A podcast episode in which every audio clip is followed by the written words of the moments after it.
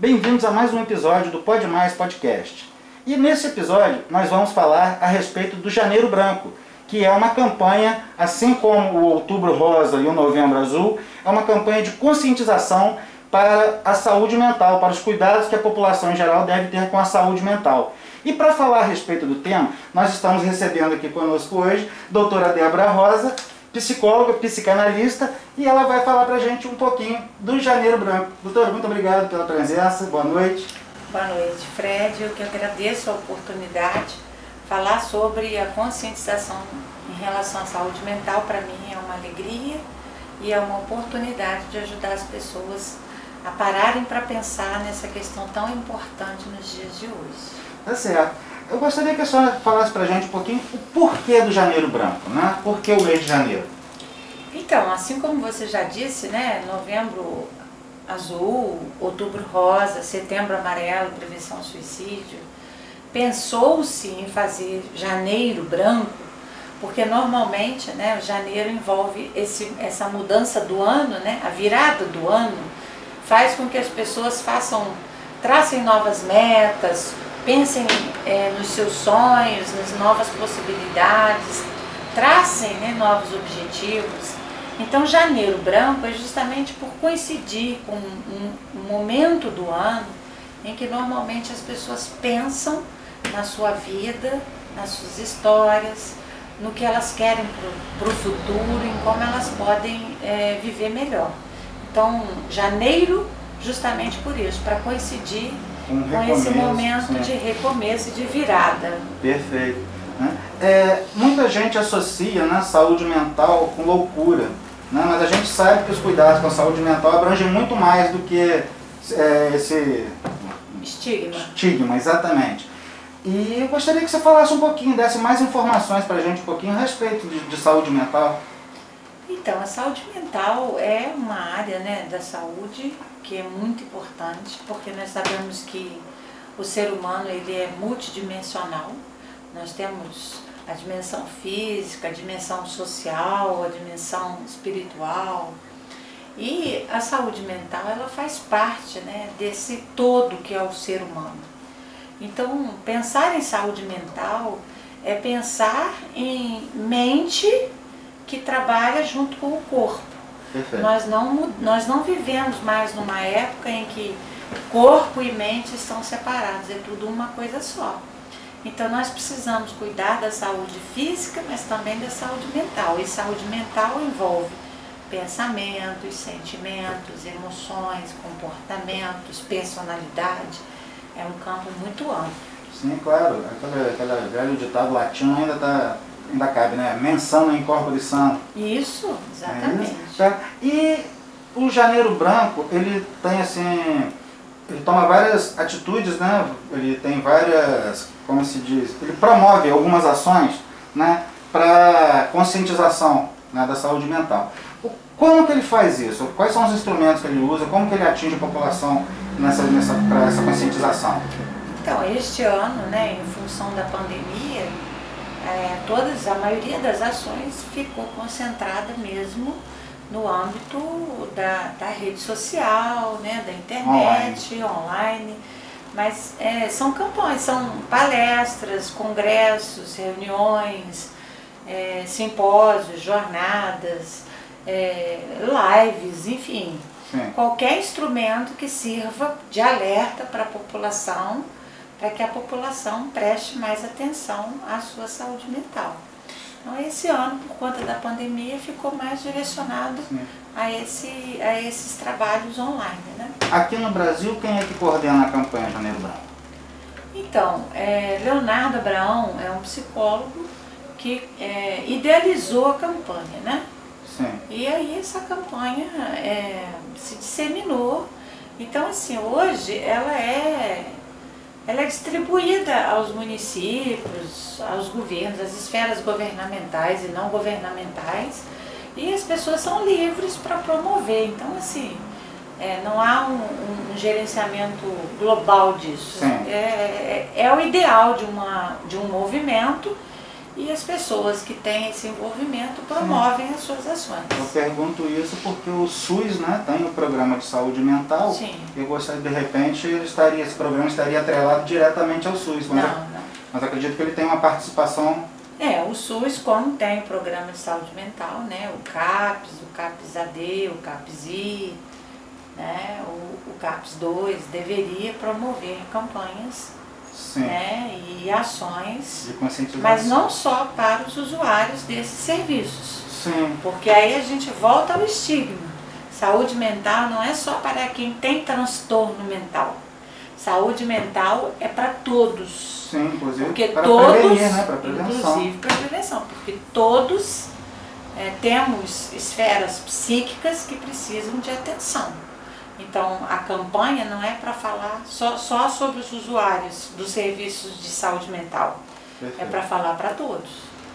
Débora, e quais são os tipos de transtorno mental mais recorrentes, mais corriqueiros, né, que, que vocês atendem no dia a dia?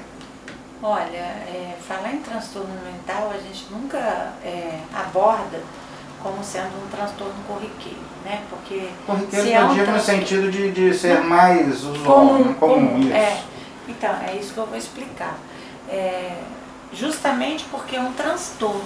Sim. O comum seria que todos tivéssemos saúde mental é, é, funcional, né? Que tudo fosse tratado e, e lidado com equilíbrio.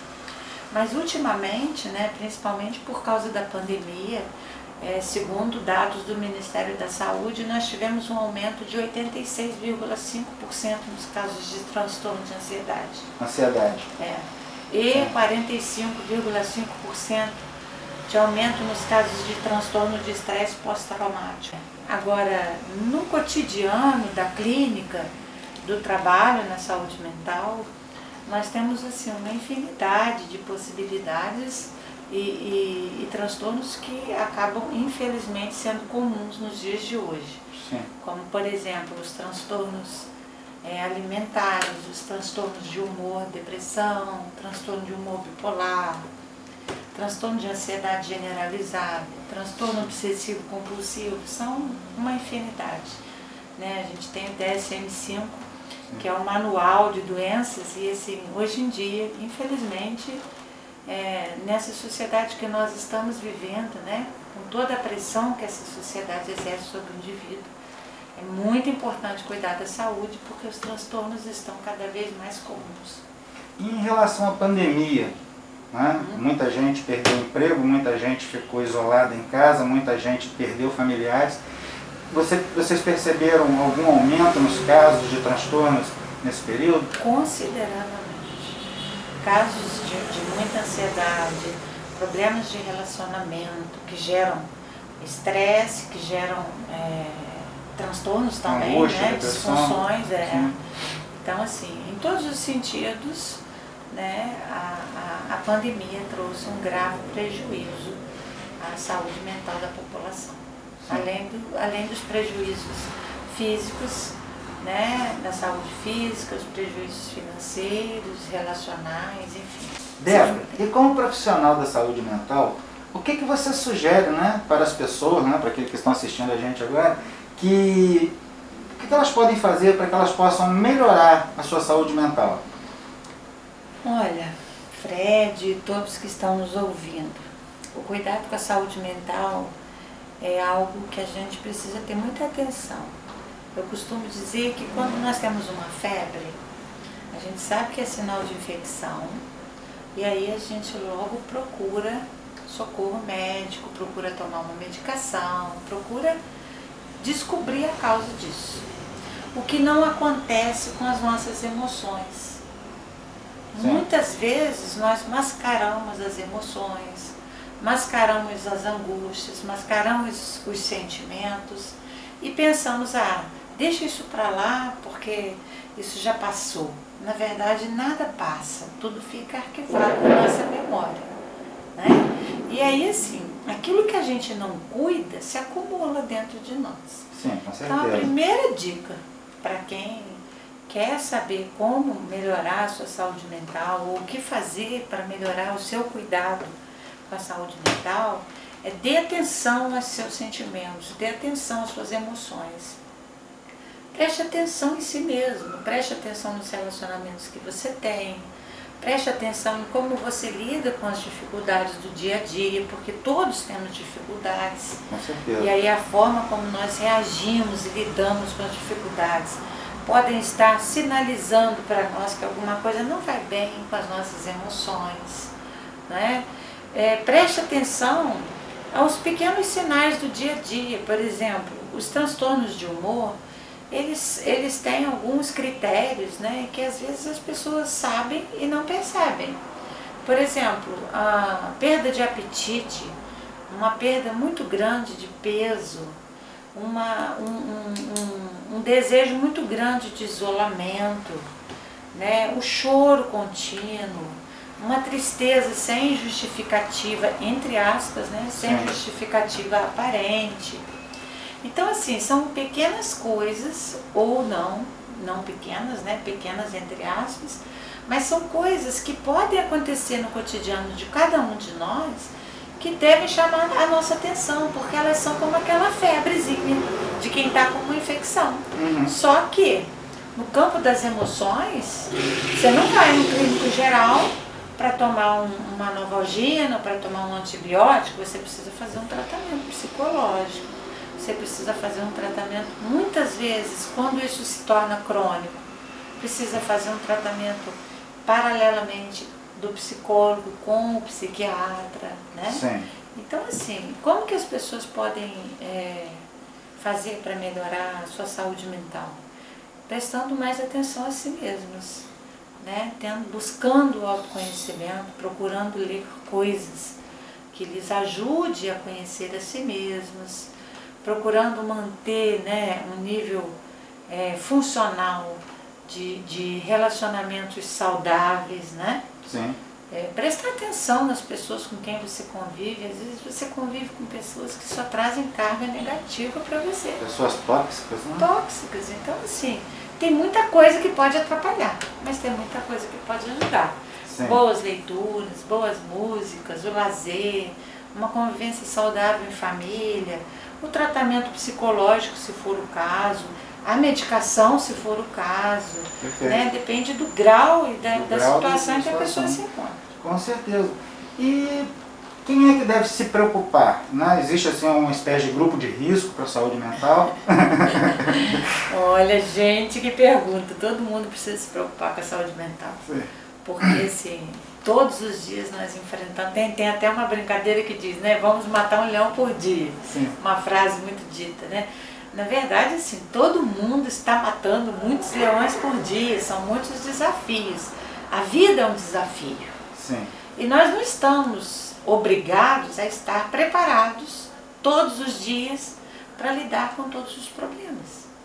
Com então certeza. todo mundo é, é vida... todo mundo é grupo de risco em relação Às vezes a vida pega peça, né? Sim, então assim, você pode hoje estar muito bem e amanhã você é surpreendido com uma perda que te surpreende e você não sabe o que faz com isso. É um luto que você não sabe lidar, né? é um relacionamento rompido, é, é uma perda de, de um emprego, que você Sim. citou aí, né? É o, é o próprio isolamento em relação à Covid, que trouxe muitos desafios para todo mundo. Então, assim, é, não é bem grupo de risco, mas assim, nós todos somos candidatos à análise. Sim. Nós todos somos candidatos a procurar ajuda sempre que a gente perceber que alguma coisa dentro de nós não está organizada emocionalmente. Entendi. Débora, é, em relação à pandemia, como você já tinha falado anteriormente, né, aumentaram os casos de violência doméstica. Né? E tocando nesse assunto e até mudando um pouquinho do Janeiro Branco né, para outro assunto, é, eu te conheci, você fazia parte do CIAM, né, que é o Centro Integrado de Assistência à Mulher, e que dá assistência né, a pessoas né, de, de um estado de vulnerabilidade e que passaram justamente por, por esse problema. Né? O que, que você pode falar um pouquinho para a gente a respeito dessa situação, dessas mulheres nessas, que estão nessa situação? É, infelizmente, o, o número de casos de violência doméstica no município, ele teve um aumento acima de 40%. Nós tivemos uns números assim consideráveis de feminicídios, né, no início do ano, no, durante o ano de 2020. Sim. E isso foi. A nível Brasil. Não. A nível do mundo. Aqui em Aqui em Itaperuna. Itaperuna, Aqui na região. feminicídio. Sim. Aumentaram os Ah. casos de feminicídio, os casos de, de violência doméstica praticamente aumentaram mais de 40%. Explodiu. Estou te falando assim por baixo, Sim. né? Porque eu não sabia que a gente ia falar sobre isso, Sim. mas assim, é, o CIAN é um equipamento de excelência, né? O município de Itaperuna tem a honra e a alegria e o benefício de contar com esse programa, né? Hoje com uma nova equipe que a gente confia e espera que também desenvolva um excelente trabalho. E o que, que nós sugerimos, né? Nós sugerimos às mulheres que não se calem, porque a violência tem aumentado e uma vez agressor, provavelmente sempre agressor, a Sim. não ser que ele faça um tratamento. E muitos, ou a maioria deles, não vai procurar tratamento. Então a mulher precisa parar de esperar que ele melhore. Sim. Porque não é a pandemia que causa a violência. A pandemia só acentuou uma coisa que já acontecia. Quem era agressor continuou agressor. Sim. Quem não era agressor não passou a ser Não agressor a ser. por causa da pandemia. Ela Sim. simplesmente foi acentuada por causa da coabitação forçada. Sim. Então a sugestão é, é, se sentiu vítima de violência física, psicológica, moral, sexual, patrimonial, institucional, procure o CIAN 38241665. Tem uma equipe capacitada para atender vocês e a gente espera que saúde você se liberte desse tipo de preconceito, violência. Né? É, da Porque sociedade a em geral. É, como que as pessoas podem fazer para se conscientizar mais a respeito do transtorno mental?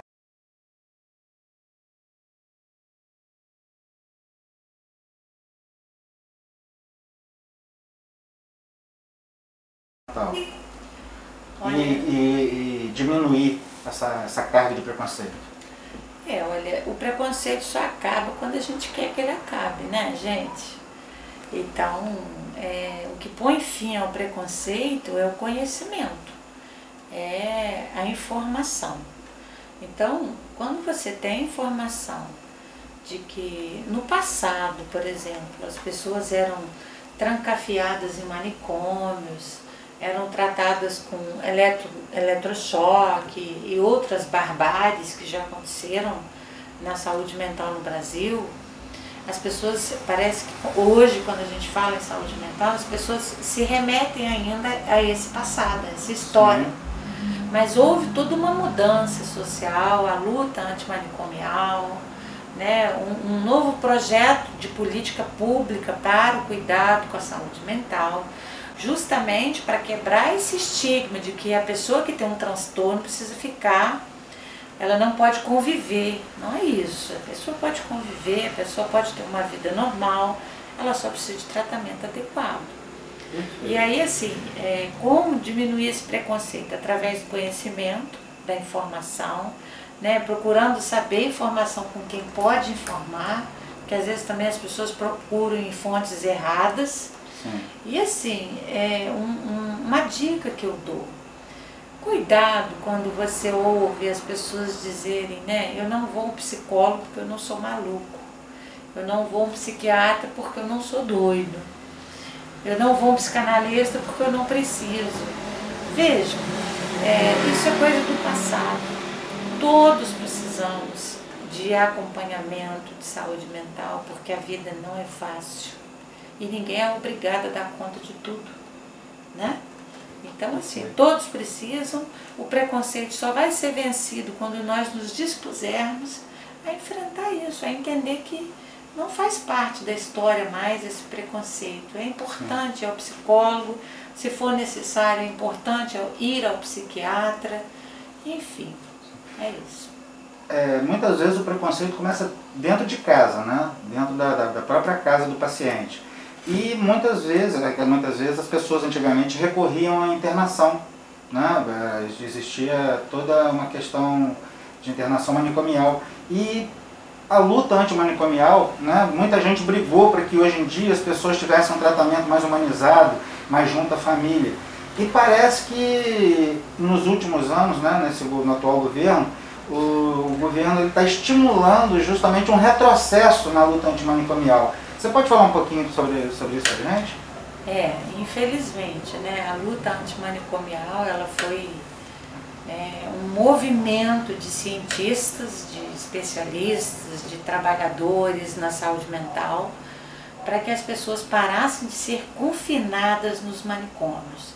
Porque elas não eram tratadas, elas eram confinadas. Existe até, né, eu acho, não tenho certeza, mas existe é, em Barbacena um, um, um, manicômio que se tornou um museu, né, onde as pessoas podem ver ali como as coisas funcionavam. E aí assim, essa quase luta. campos de concentração. Sim, né? sim, era uma coisa, era sim. barbárie. Sim. E aí essa luta, ela pôs fim não a todo o processo de internação, porque há casos e casos. Todos Sim, os casos claro. devem ser olhados com cuidado. Casos extremos exigem Exige, internação. Exigem, mas não tratamento desumanizado. Não, com certeza. É? Uhum. Então, assim, houve todo um crescimento das políticas públicas para a saúde mental no país. Sim. Infelizmente, nós estamos vivendo uma época de retrocesso, não somente nesse sentido, mas em todos os outros sentidos, quase todos, né, de políticas públicas. Eu não posso dizer todos porque eu não sei de todos, mas Sim. em relação à saúde mental, há sim uma proposta da volta dos manicômios. E essa é uma coisa assim que a gente se manifesta eh, de forma proativa, reativa, a gente não pode aceitar isso Sim. né? Porque o CAPES, as pessoas podem reclamar, né? Ah, mas o SUS não funciona direito, o CAPES não tem medicação, enfim, com todos os limites que nós sabemos que a política, que, o, que a saúde no Brasil enfrenta, Sim. com todas as dificuldades, Perfeito. ainda é infinitamente melhor do que o que nós já enfrentamos no passado. Sim. Eu me lembro, na, na década de 90, eu trabalhava numa fábrica de colchões. Eu era vendedor de uma fábrica de colchões. E eu visitava os manicômios do estado. E alguns eram realmente deprimentes. Eu saía de lá com vontade de chorar, porque era depósito de gente Isso, mesmo. Era, era, você via cada cena absurda. Né? E aquilo me deixava deprimido. Você, eu, tanto que eu até saí da empresa. Um dos motivos de eu ter saído da empresa foi justamente por Esse isso. é um dos motivos pelo qual, pelos quais as pessoas continuam com medo. Às vezes fala assim, ah, o médico passa um remédio. Eu não vou tomar remédio. Eu não vou ficar dependente. Gente, as coisas mudaram, as pessoas evoluíram. Se você procurar um bom profissional e ele souber fazer a medicação adequada, não tem essa coisa. Sim. Débora, e as pessoas que quiserem é, se analisar ou fazer um exame para saber se tem algum tipo de transtorno mental, é, como que elas podem escolher um profissional adequado para poder fazer essa, esse diagnóstico? Então, é, só um, um parêntese, assim, que na verdade o transtorno mental a gente não faz um exame, né? Existem taxas que podem ser alteradas, né? taxas no, né, no sangue que podem sofrer alguma alteração e provocar, por exemplo, um aumento do nível de estresse, né? E outras coisas. Mas o transtorno, na verdade, eh, ele é diagnosticado através de anamnese e de consultas, de sessões, é, onde o médico e o psicólogo, né, ou o psicanalista vão atuar para identificar aquele transtorno e fazer o tratamento adequado. Né? Então, assim, como as pessoas vão escolher o, o, o melhor médico, o melhor psicólogo, o melhor psicanalista? A gente sabe que isso não tem receita, né? Uma Sim. pessoa se adapta bem a um, se adapta melhor a outro, não é? Então, assim, o importante é que você receba um bom acolhimento, é que esse profissional tenha empatia com você, faça um acolhimento, não seja dominador, né? Porque a decisão é sua de como fazer o tratamento, apesar de o médico tem o saber, mas o paciente tem o querer. Sim, Então, sem o querer do paciente, nada se faz. Então, é importante uma escolha de um, de um, um profissional que tenha empatia, que saiba né, se posicionar como pessoa, além do conhecimento técnico. Débora, e a gente sabe que algumas pessoas não têm condição de arcar né, com o custo de um tratamento. né? É, as pessoas que não têm essa condição, como que elas podem fazer para procurar um tratamento para saúde mental? Olha bem, quem não pode pagar um tratamento particular, quem não tem plano de saúde, vai recorrer ao SUS. O SUS prevê atendimento psicológico nas UBSs, né, no, no Programa Saúde da Família, nos postos de saúde, no posto de saúde Raul Travassos, né, são equipados e, e, e tem profissionais para atendimento. Então, se você não pode pagar, isso não é desculpa para não se tratar.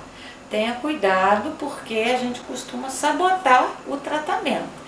Então, ah, eu não vou porque eu não tenho dinheiro. Vai sim, vai pelo SUS, mas vai. Tá certo. Você comentou né, que algumas pessoas têm assim, dificuldade de procurar né, o tratamento. Toda pessoa que procura tratamento psicológico ou psiquiátrico, ela tem transtorno mental? Não, definitivamente. De forma alguma. Não, não e não. Não vamos confundir isso. Isso é muito importante e muito significativo. A pergunta é excelente. As pessoas procuram um psicólogo, as pessoas procuram um psicanalista ou procuram um psiquiatra quando elas percebem ou quando elas não estão se sentindo bem consigo mesmas, né? Normalmente a sugestão é que primeiro você procure um psicólogo, um psicanalista e se ele achar importante, faça um encaminhamento ao psiquiatra, Sim. né? Agora, não quer dizer que você tem um transtorno. Às vezes, por exemplo, hoje em dia tem essa cultura né, da felicidade. Todo mundo tem que ser feliz, o tempo todo. A gente tem que estar rindo, tirando foto, fazendo isso. E as Sim. pessoas ficam se comparando. Ah, a vida do outro é muito boa, a minha, é uma, a minha vida é uma tristeza. Isso e as é pessoas acabam ficando assim, tristes por causa isso- dessa isso- comparação. Isso não é um fator gerador de depressão, de Pode, angústia? pode ser, mas assim, o fato de de repente você não estar feliz num dado momento da tua vida, não quer dizer que você tem um transtorno de humor. Né? Sim. Perdeu alguém, tá triste, tá no luto, tá no luto, não tem transtorno de Acontece, humor. faz parte, né? Faz parte da vida, né? Perdeu o emprego, tá agoniado, com as contas para pagar. Tá natural que esteja ansioso, preocupado. Estranho seria se estivesse despreocupado em relação a um problema desse tipo, né? É, Agora sim, isso não significa que não deve procurar ajuda. Por quê? Hoje você tem um problema, amanhã você tem outro, depois você tem outro. E você vai acumulando os problemas. Se Sim. você não cuida, uma hora eles podem ficar crônicos e aí sim você pode desenvolver um transtorno. Perfeito. Entendeu? É, Eu sou leigo, eu não entendo muito, né? Por isso que a gente está aqui conversando com você que é especialista. Mas eu tenho percebido um aumento muito grande no caso de suicídios né, nos últimos anos. Né? Eu perdi recentemente dois amigos né, por conta de, de suicídio. Eu gostaria que você falasse um pouquinho para a gente, em especial da depressão. Né? O que pode levar a pessoa a ter uma depressão? Né? Quais são os tratamentos? Quais são as consequências de uma depressão? Você poderia falar um pouquinho para a gente? Bom, a depressão é um transtorno de humor, né?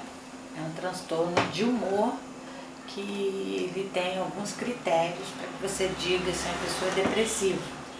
Inclusive é bom falar disso porque hoje em dia as pessoas usam essa expressão de forma corriqueira como se isso fosse qualquer coisa. Como se fosse uma gripezinha. É, como se fosse uma gripezinha, ai, nem me lembro.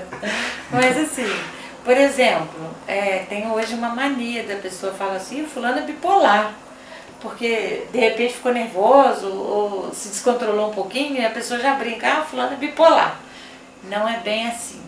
Existem, existem os manuais, né? existe o manual de doenças que tem os critérios que precisam ser atendidos para que uma pessoa seja classificada nesse, nesse, nesse CID aí, né? que é o Sim. Código Internacional de Doenças. Correto. Então, por exemplo, a depressão, existem alguns sintomas que são clássicos. A pessoa chora mais do que o de costume, porque chorar é bom, todo mundo deve chorar, Mas chorar todo dia tem alguma coisa errada. É. Né? Chorar demais, perder o apetite ao ponto de perder muitos quilos, assim, sem é, nenhuma justificativa, sem nenhuma patologia física identificada. Sim. A perda de cabelos, não é o seu caso. Mas, Meu caso é assim, genético, não é Às vezes a pessoa tem uma queda de cabelo. Sim.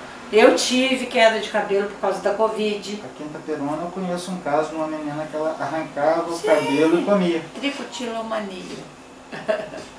Enfim, mas a depressão, ela é uma doença do humor, é um transtorno do humor, é um, é um transtorno assim que compromete as relações, infantiliza o doente, é difícil o tratamento, porque é, existem muitas medicações, mas às vezes até que o paciente se adeque né, à medicação, isso leva tempo, paciência, mas assim, é preciso que o paciente deseje se tratar, Sim. deseje a cura, Perfeito. porque a depressão ela leva ao isolamento, à solidão, e isso pode favorecer outras comorbidades, né? outros problemas mais sérios, como a depressão, entre outros. Sim, perfeito.